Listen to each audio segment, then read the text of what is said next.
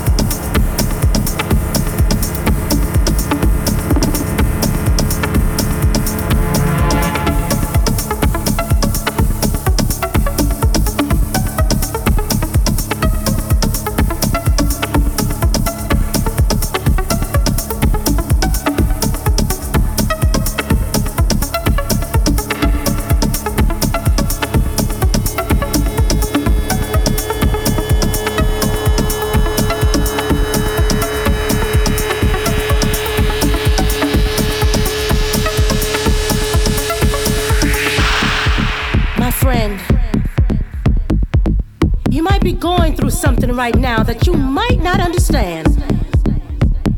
But don't you worry. What I have to say can bring a change in your life.